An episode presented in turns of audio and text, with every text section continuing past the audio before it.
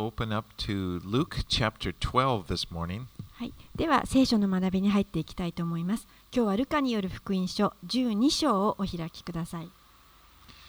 And Jesus is on his way to Jerusalem where he's going to be arrested and he will be crucified. イエス様はこの捕らえられて十字架にかかるためにエルサレムに向かっている途中でした。And he knows his days on earth are limited, so he イエス様はもうすでにご自分の残されたこの地上での日々が間もなく終わることをご存知でしたのでご自分の弟子たちにを教えることに専念していました。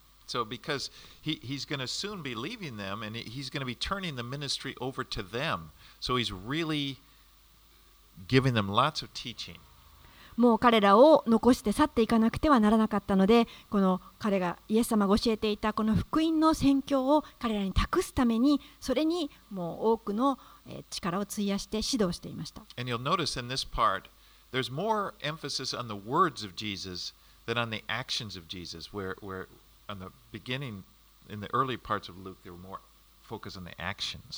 このルカの福音書の今までのところはイエス様の行った行為についてたくさん学びましたけれども今日これから学ぶところはもっとこのイエス様の言葉について強調されています。So if you have a red letter edition, you know, that put the words of Christ in red, you'll see a lot more red letters than now in this part. I'm sorry. They, they don't do that in Japanese.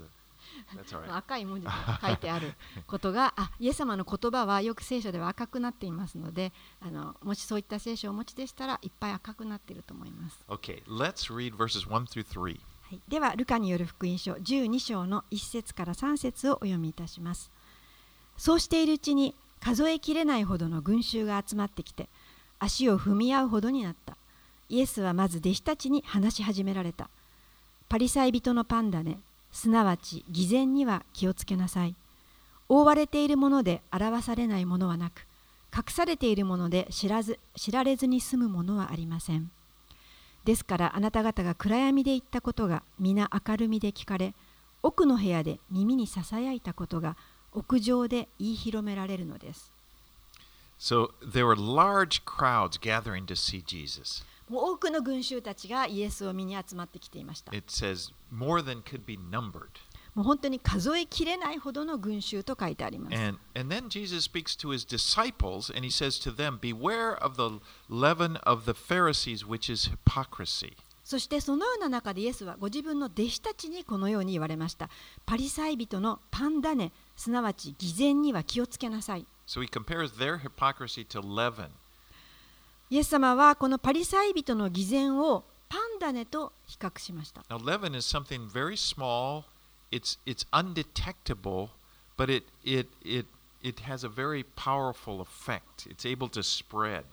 このパンダネというのは、この肉眼ではこの見ることができないぐらい小さなものですけれども、でもそれは大変大きく広がる能力を持っています。And really it's, it's to be an actor. この偽善というのはまあ言ったらばこの芝居とか演技という意味があります。Originally, they used that word, the Greeks would use that word about actors on stage. They would put on different masks and play different roles. まあ、このギリシャの方の言葉ではこの偽善という言葉は当時役者はお面をかぶってこう舞台に立っていましたからあのそのようなあの見せかけを指して言っていました。But Jesus speaks to his disciples when he says, Beware of the leaven of the Pharisees. でもイエス様はここでご自分の弟子たちにパリサイ人のパンダネに気をつけなさいと言ったんで And す。so it's like his disciples need to watch out for this. It's, it's something they have to be careful of. このイエス様の弟子たちはこのこのことに警戒する必要があったのでそういうふうに教えたんです。And really, it's true. Hypoc- hypocrisy does spread like leaven. You probably, you, you, if you, if you, you'll notice it. If, if, まあ、本当にこの偽善というのは大変多くこう広がっていくものなんです。 because when someone puts on a, starts putting on a kind of an, uh, you know, an act, it, it can have a powerful influence on those around, and then the, and then the whole group can start to act that way. まあ、もし誰かがこの見せかけのこの振る舞いをあの行った場合にはこの周りにいる人たちに大変影響を及ぼすんですそして周りの人たちもそのようにあのしていくことがあるんです And I think that's especially true of religious hypocrisy. まあ特に宗教的な偽善においてそういったことが起こり this ま is す what the Pharisees were, were into. それがこの、えーパリサイ人たちがハマってしまっていたことなんです So if you're around people who are trying to act more spiritually than they really are, you, you, you feel a pull to act that way too. もしあなたがこのそのある宗教指導者が、えー霊的に振る舞っているそういった人がいたとするならばあなたはそういった振る舞いにこう引き込まれてしまうんです And that's really a shame because as Christians, we don't need to put on an act. で本当にそれはあの悲しいことです。なぜなら私たちは誰もこの振る舞うこと見せかけを作ることがない。Because 必要がないからです。the Lord knows us completely and He accepts us for who we are. なぜなら神様はもう私たちをすでにご存知であられそして私たちをそのままで受け入れてくださっているからです。I mean, He loves us, He loves us unconditionally. 神様は私たちを愛しておられます。By- 無条件で愛しておられ By ま that, す。I mean it's not like He's just ready to reject if He, he find it's He accepts us. それは何かあなたの中に見つけたらあなたを拒絶するとかそういうことではなくてあなた自身を受け入れてくださってい And ます that alone is reason to just let down your guard. You don't have to act. でそれを知ることだけでも私たちは本当にもうあの自分が何かこう演技をする必要がないんだということに、えー安心すると思います。Because for one thing, God knows everything about you. 本当に知ってほしいのは神様はあなたのすべてをご存知だということで He す。knows every thought. あなたのすべての考えをご存知です。There's nothing that we can you can hide from Him. もう本当に何一つあなたは神様から自分の中から隠せるものはありません。And in fact, the Lord knows us better than we know us. まあ、神様は私たちが自分で自分を知っている以上に私たちのことを知っておられます。you know, so much of the time, the Lord is revealing things about ourselves to us. To かえって神様は私たちに私たちが知らない自分というのを見せてくださることがあります。So、him, ですからあなたが何かを神様から隠そうとかごまかそうとか思ってもそれは大変無駄なことをしていることになります。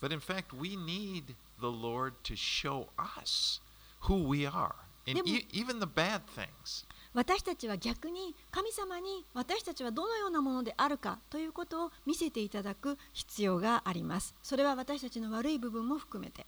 And when He does, when the Holy Spirit reveals to us things that are not right or not good in us, we don't have any reason to despair. そしてもしあの精霊が私たちの悪い部分やいいところや良くないところを見せてくれたとしても私たちはそれを見て絶望する必要はありません。Because we have a place to go なぜなら.私たちはこの罪の解決をする場所が与えられているからです。You know, we have the promise, 1 John 1 9, if we confess our sins, He is faithful and just to forgive us our sins and cleanse us from all unrighteousness. 第一ヨハネの一章の9節に神様はこのように約束しておられます。もし私たちが自分の罪を告白するなら、神は真実で正しい方ですから、その罪を許し、私たちをすべての不義から清めてくださいます。So, since we can be open and honest with God, we don't have to fear that he's, His rejection. We have no reason to, to put on an act in front of anybody else. ですから神様はもうすでに私たちを拒絶することなく、えー本当にこのままを受け入れてくださってるんですから私たちはもう神の前に遠慮なく正直に出ることができますからあえて他の人々の前で何か自分をよく見せたり振る舞う必要はないんです.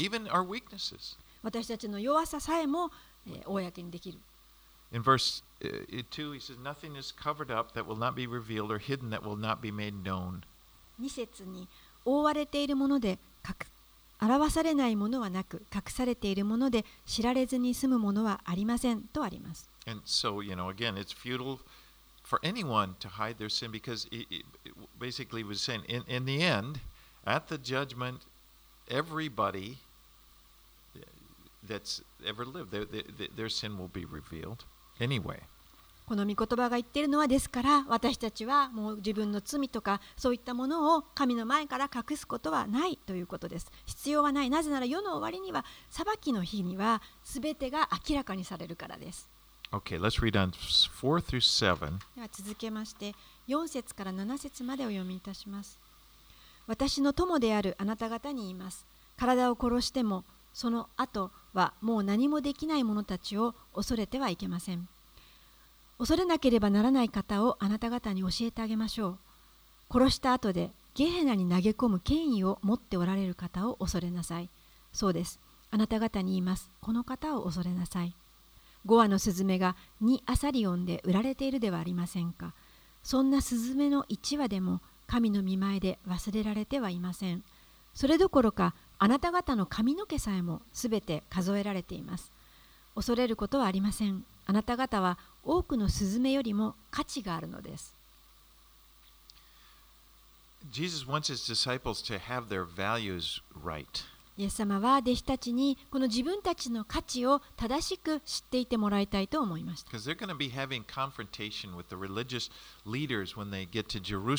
なぜなら彼らは間もなくエルサレムにくと宗教指導者たちの前に立ち向かわなければならなかったからです。And Jesus is going to be killed and and and and crucified and later the disciples when they take the gospel they're going to be confronted by the religious leaders. これから後イエスは殺されそして十字架にかけられましたそして弟子たちはその後もまた、えーこの宗教指導者たちに対して向き合っていかなくてはいけませんでした。And so Jesus says, so I'll let that go by. he says, He tells them, Don't fear those who can kill the body. イエス様は弟子たちに言いました。あなたの体を殺す者を恐れてはいけません。I mean, でも、自分を殺そうとする者を恐れるのは自然なことです。But remember, we are more than just a physical body. でも私たちの命というのはこの体だけではないのです You have a soul and a spirit that will live for eternity. あなたは魂も霊も持っていますそれは永遠に続きます So he says, if there's somebody to fear, fear God who has the power to condemn, to save our souls or condemn our souls. ですからあなた方が恐る恐れるべきものは神ですなぜなら神こそがあなたの魂を救うこともまた有罪の判決を下すこともできるからです You know, this when you read this, when Jesus said, "Fear Him," basically fear God, it it seems almost to conflict what is taught in the Bible about the love of God. ここでイエス様は神を恐れよ怖がれと言っているようですがそれを聞くとまるで聖書の中で愛の神と反していることをおっしゃっているように思いませんか？Like verses like 1 John 4:18, but perfect love casts out fear. ヨハネの手紙の第1の4章18節には愛には恐れがなく全き愛は恐れを締め出しますと書いてあるんです And that's true. それは本当です But God does God loves us and we are to love him. 神様は私たちを愛しておられますですから私たちもまた神を愛します And we but we are also to fear him. でも私たちは同時に神を恐れるんです Now this is not the kind of fear that's like a neurotic just uh, you know constantly worried again about his rejection. This fear has more to do with respect and awe この恐れというのは何か神に拒絶されるんじゃないかと怖がるという恐れではありませんそうではなくて神様を神様として敬う畏敬の念を持つということです So here Jesus is contrasting the fear of God with the fear of man. ここでイエス様は人間を恐れることと神を恐れることを比較されたんです And, and the fear of man is, is, is also that. It's like when you are in awe or intimidated by or, or, or kind of in awe to where you would move or because of some person. まあ、この人を恐れるというのはあなたがその誰かを怖がるということですその人によってこの自分を動かされたり自分をなんか変えられてしまうんではないかそういった怖さがあるかもしれません And the, the, the plain fact is, many people, most people on earth probably fear man more than they fear God. であのはっきり言ってもうどほとんどの人が神を恐れるよりも自分の周りにいる人たちをそういうことで恐れています。And so Jesus is making this contrast, and it's when we realize how awesome God is, and I mean, He's our creator, He created the whole world. でもイエス様はここでえ神様がどれだけ素晴らしいお方かということが分かればと言っています神様は私たちを作られた方ですそして全地の裁き主であられます.そしてこの神様が全世界を裁くんです And when you realize, you think He's the one that deserves our, our respect, our allegiance. そしてそのお方を知るときに私たちはこのお方神様神様こそが私たちの尊敬を受けるにふさわしいまた忠誠を尽くすにふさわしいお方だということを知るんです And when we have that fear of God, that healthy fear of God, and then we realize that God loves us, that, that those two together are just amazing. この健康的な思想で本当に神を恐れるこのことを知るときに、え、そしてまたそのすごい神様だと分かった時にその神が私たちを愛しているということを知ることもまたすごいこです。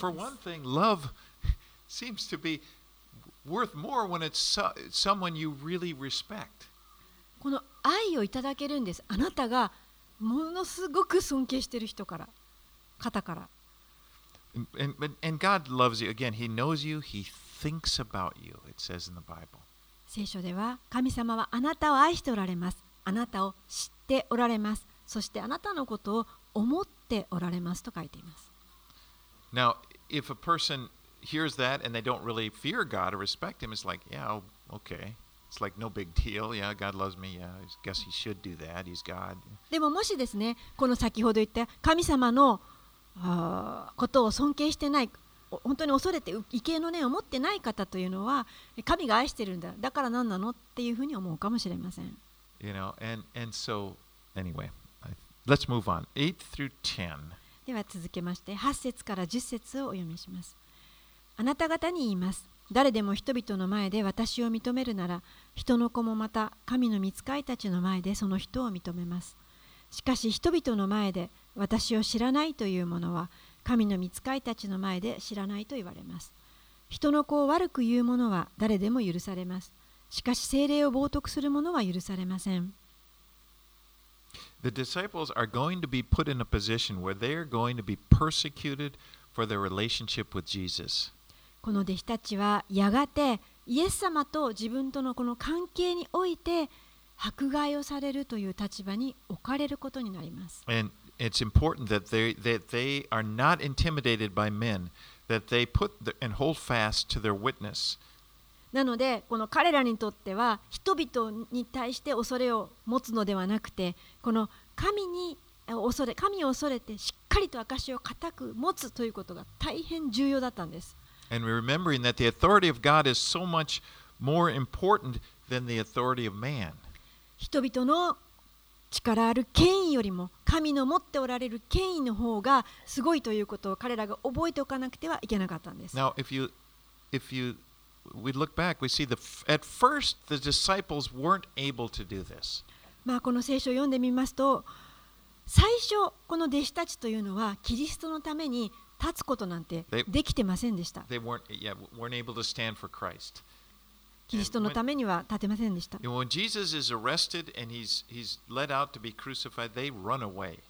イエスが捕らえられて、そして十字架にかけられた時き、弟子たちは皆逃げてしまいました。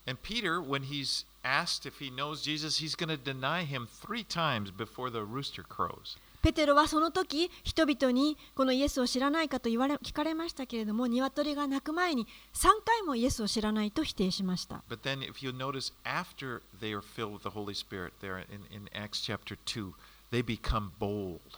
しかし、使徒の働きを見ると、このペンテコステの時に聖霊を受けた後、彼らは変えられて大胆な人になりました。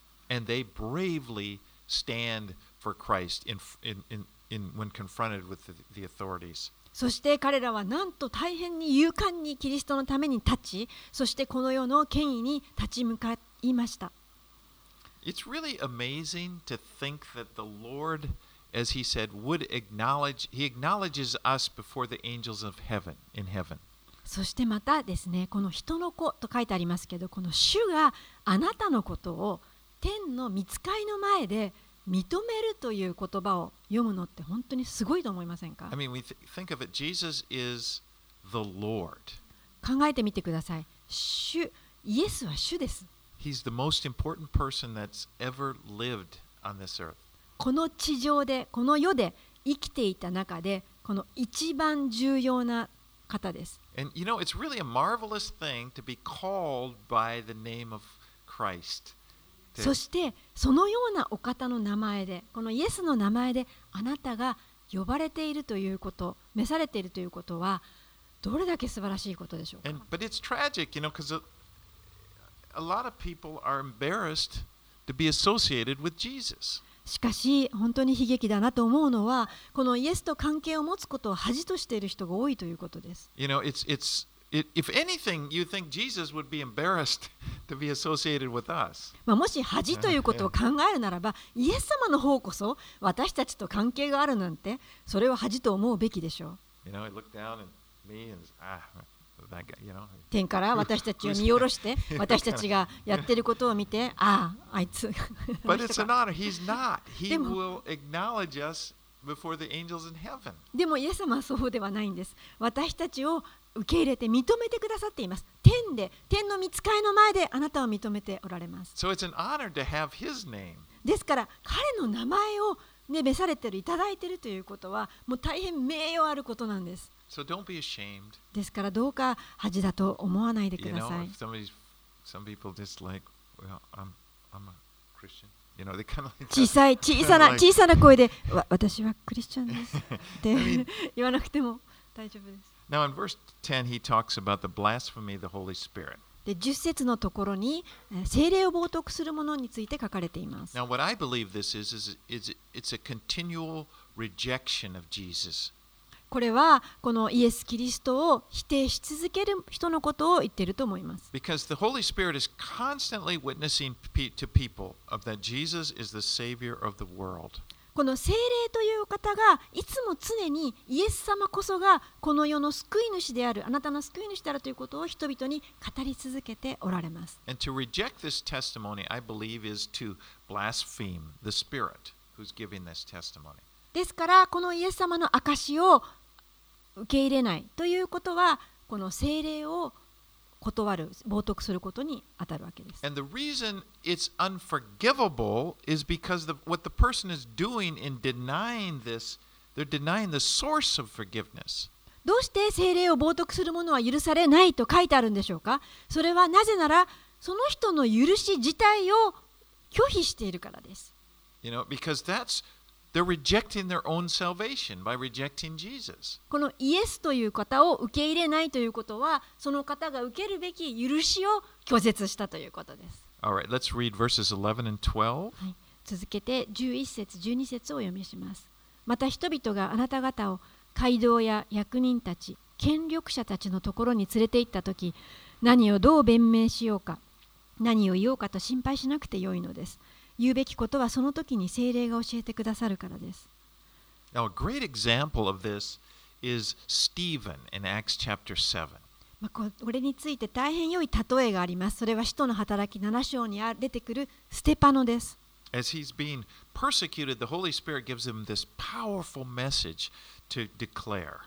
テパノはこの聖霊によってこの迫害されている時に大変力強い説教を人々にしました。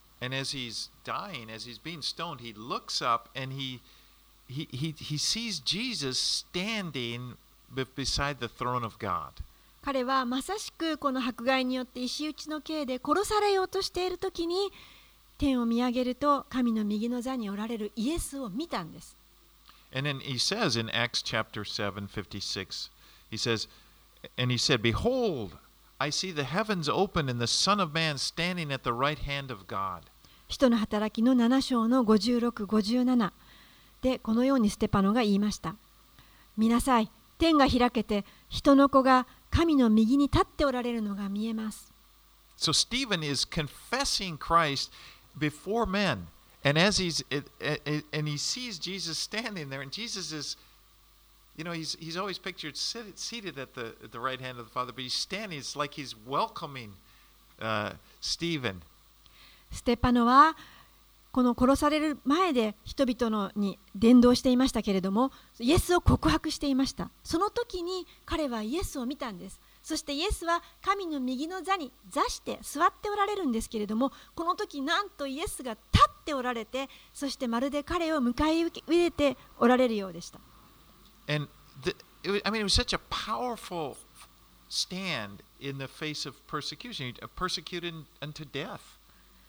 死に向き合って今殺されるところです迫害される時にそのような幻を見るというのはなんと力強いことでしょうか And we, if you look at, at the other uh, dis, apostles, they all faced a similar form of death. They were all martyred.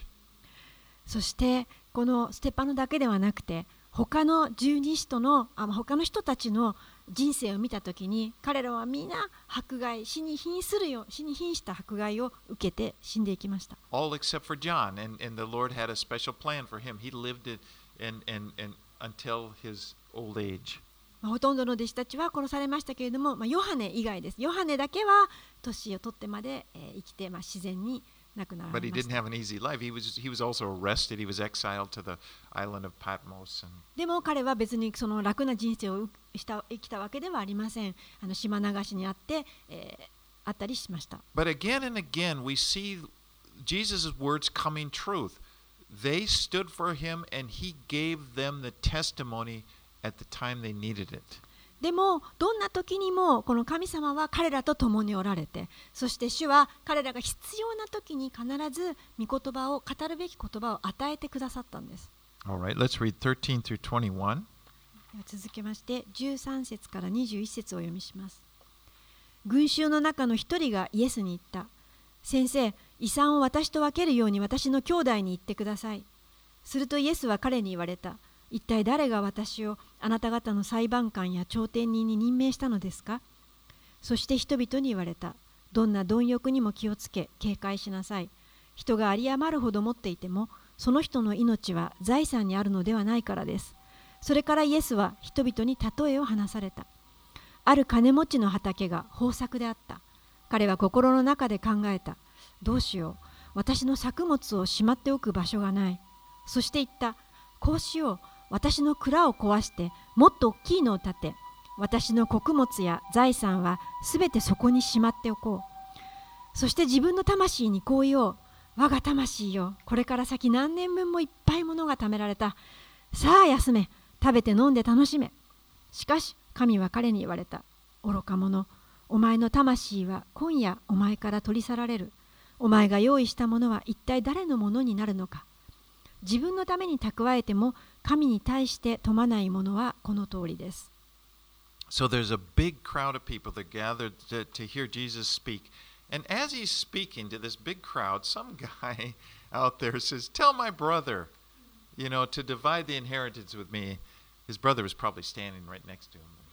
まあ、多くの群衆がまたイエスの話を聞きに集っていました。そこである人が急に割り込んで先生ちょっと私の遺産問題について関わってくださいと言ったわけです。でおそらくその人の兄弟もその中にいたことでしょう。And Jesus says, Man, who made me judge or arbitrator over you? そしてイエス様は彼に答えたわけです。一体誰が私をあなた方の裁判官とか、えーに朝廷人に任命したんですかと話しました。And he and then Jesus uses that to sort of teach begin to teach about そこでイエス様は、ま、この話を用いて人々に貪欲について警戒しなさいということを教え始めました。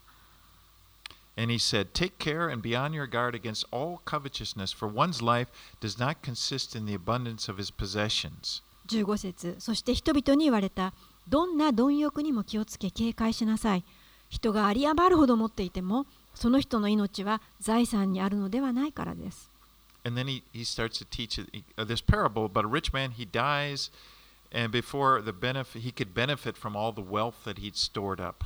ここでイエス様は一つの例え話をしました。あるところに裕福な人がいました。そして彼はたくさん蓄えたんですけれども、その富を使うことなく死んでいきました。I mean, we need money. We, we have to we need physical things in order to live. 私たちは皆お金が必要です。そして物質的なものも生きていくために必要です。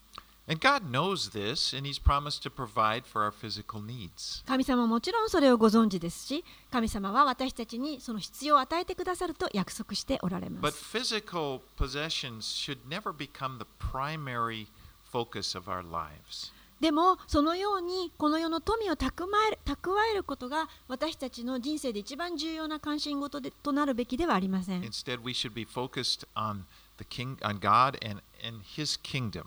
それよりも私たちは神に仕えることや神の国が来ることを望むべきです。And I think this parable is very powerful because it, it really gets to the heart of the philosophy of this world, which is basically that the goal of life is to please yourself. まあイエス様の話されたこの例え話というのは大変説得力がありました。なぜならこのこの世の哲学の真髄を語っているからです。それはどういうことでしょうかそれは人生というのはあなたを喜ばせるために生きなさいというものです。and to secure as much personal safety and satisfaction as you can.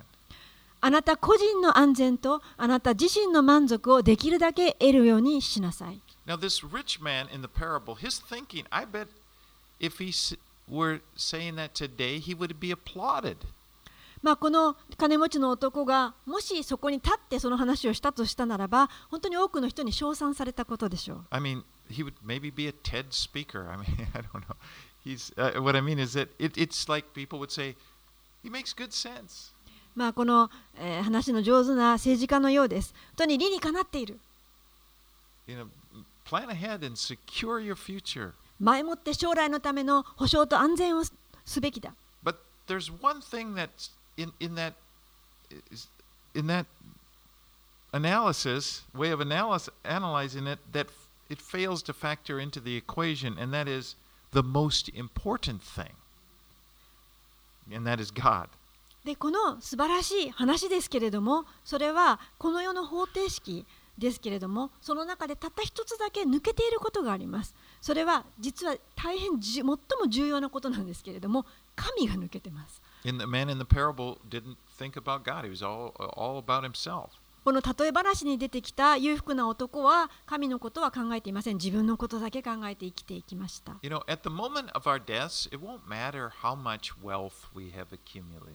あなたが死ぬと、あなたがいくら持っているかは全く関係ありません。Heard that expression: you can't take it with you after you die. まあ、多くの人はこの知っていると思いますけれども、えーあなたは死んだ時に何一つ持っていくことができませんとあります。And so, if you spend all of your time, all of your energy trying to do this, trying to accumulate this, when you die, you've lost everything. でもあなたがもしあなたがごめんなさい自分の人生のすべてをかけて、えーお金を貯めたとしてもそしてエネルギーをつぎ込んだとしてもあなたが死んだならばそれは何にもならないということです。You know, it's like it's like s- working your entire life to to to, to get that number, the, the, the, the number of the, the amount of your account up bigger and bigger and bigger, and then when you die, just zero. あなたの人生のすべてをかけてこの銀行口座の残高を少しずつ少しずつ増やしていきますそしてすべてをかけた時に全部がゼロに変わってしまうということです like you go to the ATM. What if you put in your your uh, passbook, you pull it out, zero. まあこの,、ね、あの口座え銀 ATM に行ってカードを入れてみたらあれゼロになってる it's like what? えー、なんて答え I put all my energy into this, and then and now it's nothing. すべての力をかけて、えー命をかけてここまでやってきたのに何にも残ってないの But now, on the other hand, in contrast, if you spent your time and energy serving God, it it it will accumulate treasure. でも一方でもしあなたが自分の人生のこの力や時間やエネルギーを神に使えることに費やしたとしたならばどうでしょうか？これは神の前に蓄えられています。天に蓄えられています。天の宝です。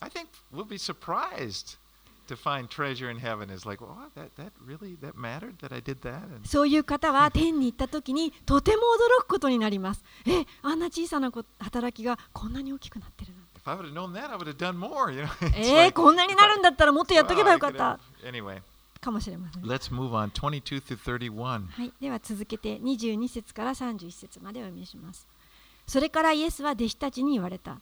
ですから私はあなた方に言います。何を食べようかと命のことで心配したり、何を着ようかと体のことで心配したりするのはやめなさい。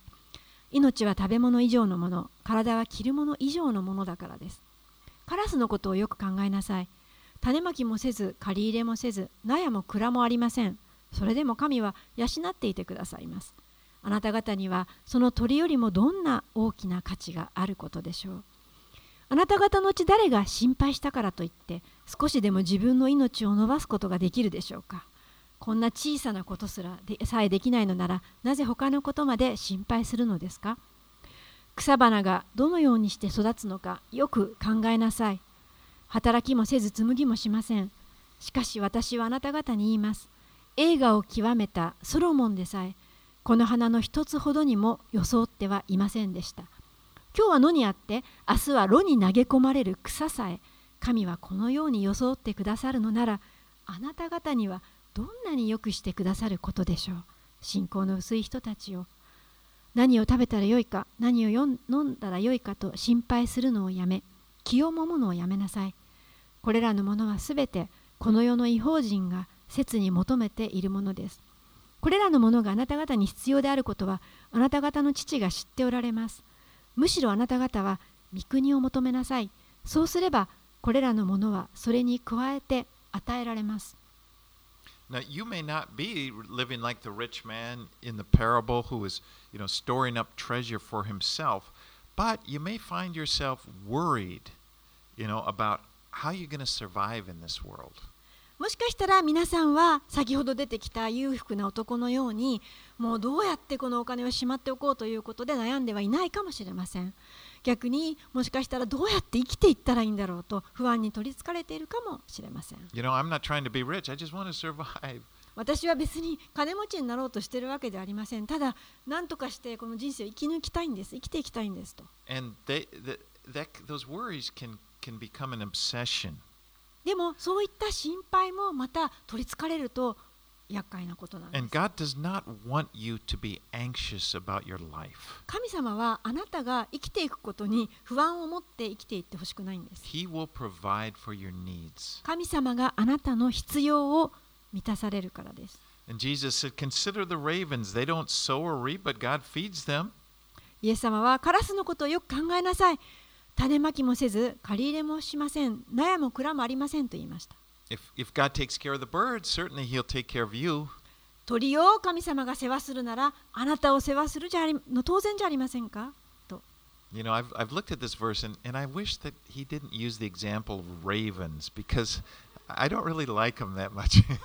まあ私はこの鳥をそうやって見てみたんですけれども、神様がこのカラスを例え話に使ったのは、イエス様がちょっとあんまりよ好きじゃありません。私はあんまりカラスが好きじゃないので。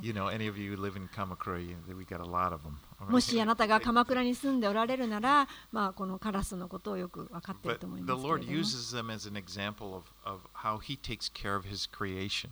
でもイエス様が主がどうしてこのカラスを例え話に使ったかというとご自身がお作りになった生き物に対しては大切にされるということを示すためです。And Jesus said, Don't be anxious about your life. イエス様は命のことで心配するのはやめなさいと言いました。You know, I think this is a message that we all want to hear.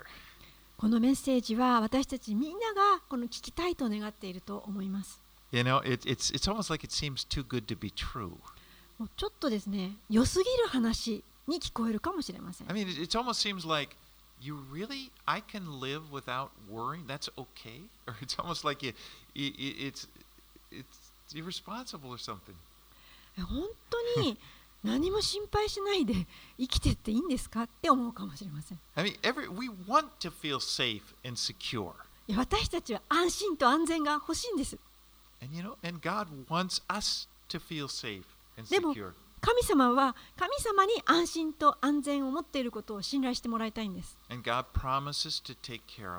神様は約束されています。あなたのことを障害世話してくださる。神様はあなたに天も用意してくださっています.あなたのすべての罪の許しも用意してくださいました.あなたのこれからの残りの人生も守ってくださいます You know, you'd never be able to find that security by trying to store up something, you know, storing up things in barns. そのような保証や安心というのはあなたが何か蔵や何かに溜め込んでも得ることができないものです。なぜなら、あなたの蔵は決してあなたにとって十分ではありません。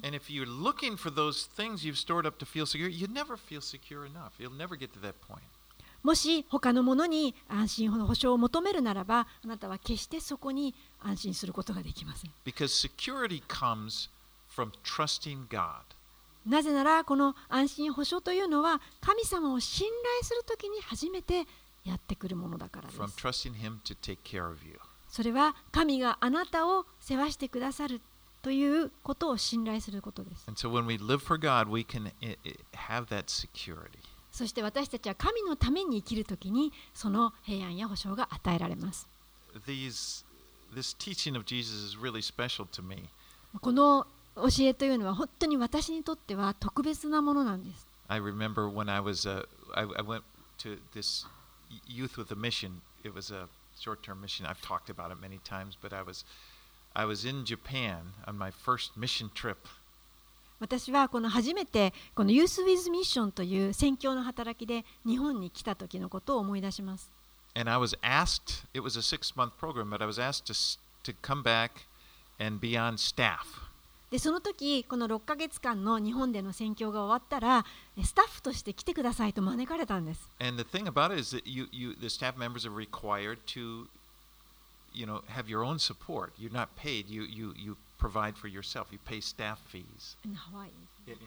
でこのハワイからあの スタッフとして呼ばれたんですけれども その時にはこの自分のしかしあの生活費とかそういったものは自分で準備してくださいと言われてしまったんですね。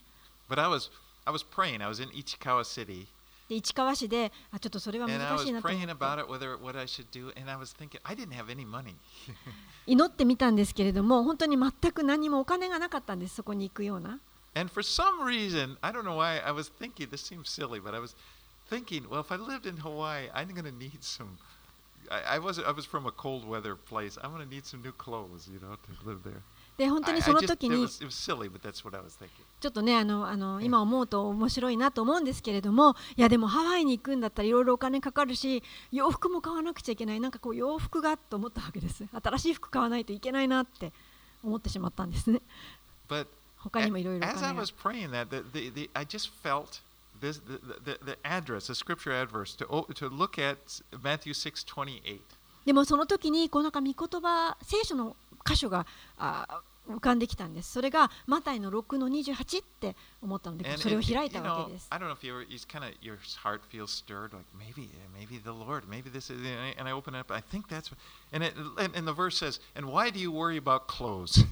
マタイの6の28ってこう聞こえたからあきっと神が私のこのハワ,イ選ハワイのスタッフのために何か語ってくださるに違いないとこう皆さんもそういった経験があるかもしれませんけど聖書を開いてパッと読んだらそこには「どうして着るものについて心配するんですかって書いてあったん and, で it, す。and it goes further because then the Lord says, and consider the lilies of the field. You know, they don't labor or spin, but the Lord, you know, clothes them.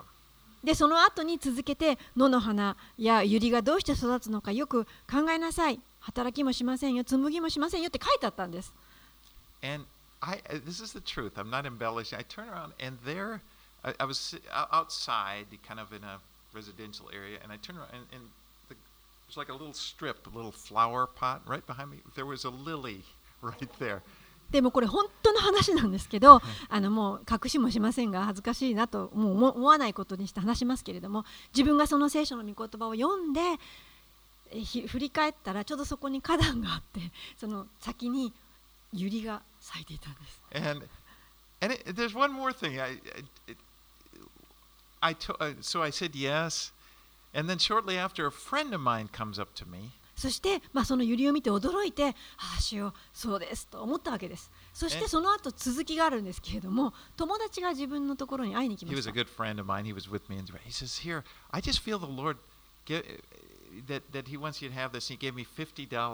そしてその友達が、ああ、ジャック、このね、ちょっと50ドルあげたいと言って、なんか示されたって言って。お金をくれました。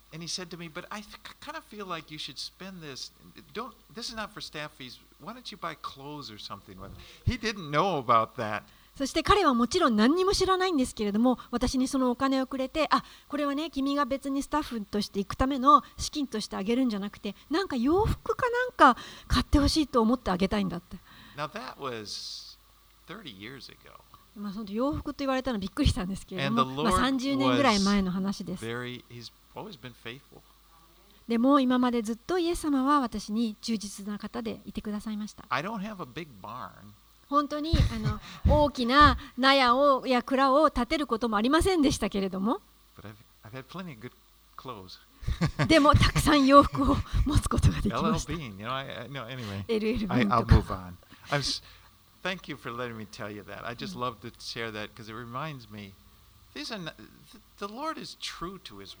でね、どうしてこういうこと言うかというと、本当にあの主は真実なお方だということです。ですから私はこの証をね、どうしても伝えたかったんです。私たちはこの主を信頼することができます。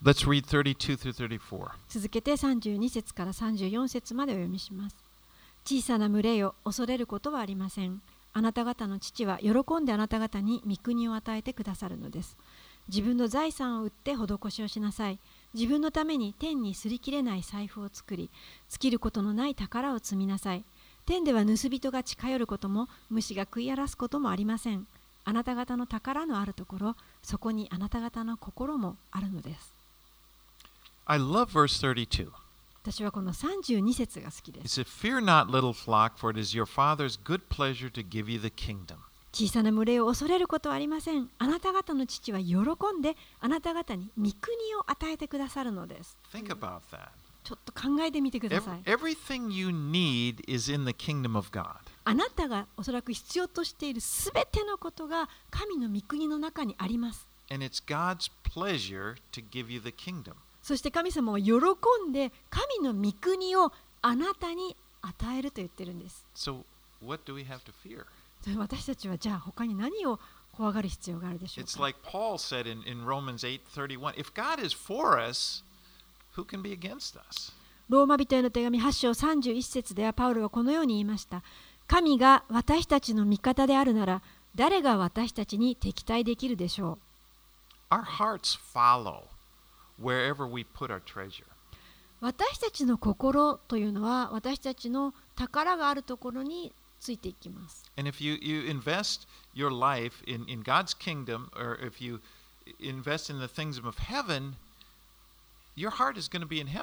ですから、あなたがあなたの持っているものを神に向かって投資をしていくならば、あなたの心はその神の御国天にあることになります。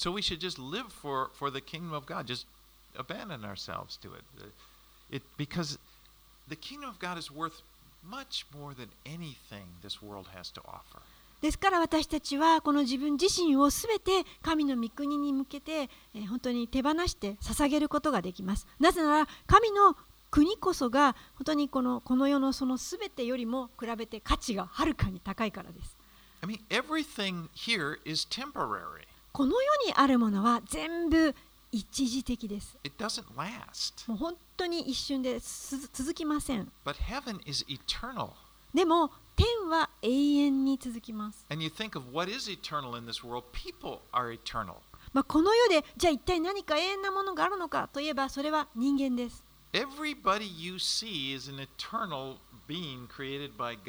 あなたが見るすべての人間は、永遠に存在するものとして、作られています。Everyone. And their souls will live forever. すべての人がです。そしてすべての魂が永遠に存在します。Now, the sobering question is where will they live? You know, will they live forever in heaven or in hell? しかしここで問問わなくてはいけない質問がありますそれはその人たちは天で永遠を過ごしますかそれとも地獄で過ごすんですか And it's kind of a sobering thought. 本当にそれを思うことはあの恐ろしいことです it's, it's kind of like, but when you think of it that way, you realize it, it's, it's, we should invest our life, our treasure, or our lives into getting people who are eternal into heaven. ですから私たちは本当にそのことをこう恐れ多く思った時に私たちの時間や労力をこのつぎ込む投資するのはこの永遠の魂を持っている人々を天に連れていくということにつぎ込みたいと思います Our lives pass by quickly. 私たちの人生というのは一瞬瞬く間に終わります And while we are still on this earth, we have this opportunity to live for God, to live for His kingdom, for His glory. 私たちがまだこの地上に生きて残されている時間この間が私たちが神のために生きそして神の栄光のを見ることができる機会となります And, and I found that this, this choice, it's, it's, not, it's not a one time thing. It's like every day we face this choice. そしてそのことができるチャンスとまた選択肢がをすることが毎日できます Will I live for God or Well, live for myself. I mean, we may not think in those terms, but really that's what. まあこの一つ一つ考えていなかったとしても私たちは何,何をするにしてもこれは神のためにしているのか神の御国のためにしているのか自分のためにしているのかという選択を毎日迫られています。でもイエス様がここで教えられているのはもしあなたが神の御国のために生きているならばあなたには不安や恐れがないということです we'll never feel like we have enough, and we'll feel as though, you know, what we do have is kind of like it's slipping. Somebody's going to take it away from me. もしあなたが自分のために生きているならば、えー決して満足を得ることができません。いつも何かこれはどこかで失われてしまうんじゃないか、誰かに取られてしまうんじゃないかと思いながら生きていくしかないんです。But if we live for God and we live for His kingdom, we, we can have peace. でももしあなたが神のために生き、神のために自分をつぎ込んで費やしていくと決めるならば、あなたにはそこで平安が与えられます。And, and the peace of knowing that our lives are invested in something that's eternal. それはこのあなたが投資しているものは永遠であるという平安です。それは決してあなたから奪われたり失ったり取られたりしません。And praise the Lord for this. 本当にこのことを主に感謝して賛美を捧げたいと思います。Let's pray. お祈りします。Father, we thank you so much for the truth of these words. 天のお父さん、本当にこの真理の御言葉をありがとうございます。Thank you for your promises, Lord, 主よあなたのお約束をありがとうござい for ます。they are true これは本当に真実な約束です。because you are faithful. なぜならあなたが忠実なお方だから And we です。just want to declare how much we, we, we, we love you and we love serving you. 私たちはどれだけあなたを愛しており、そしてあなたに仕えたいと願っているか、それを申し上げます。本当にあなたの御国をこのような私たちにくださったことに感謝いたします。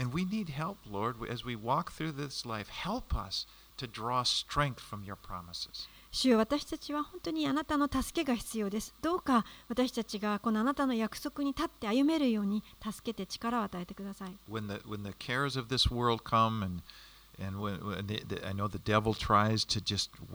Get into our minds and weigh us down, help us, Lord, to stand firm on your word. この世での心配事、また悪魔が私たちをこの欺こうとしてきますけれども、そのような時に私たちを助けてください。あなたの約束に信仰に立つことができます.そして私たち一人一人をどうぞ励ましてください。I believe it's not going to be that much longer, and we're going to see, we're going to enter into that う私たちの誰しもがそんなに長い間この地上にいるとは思いません。間もなく私たちは皆あなたの御国、天の私たちの家へと帰ります。Pray these things in Jesus' name. これらのことをイエス様のお名前によってお祈りいたします。アーメン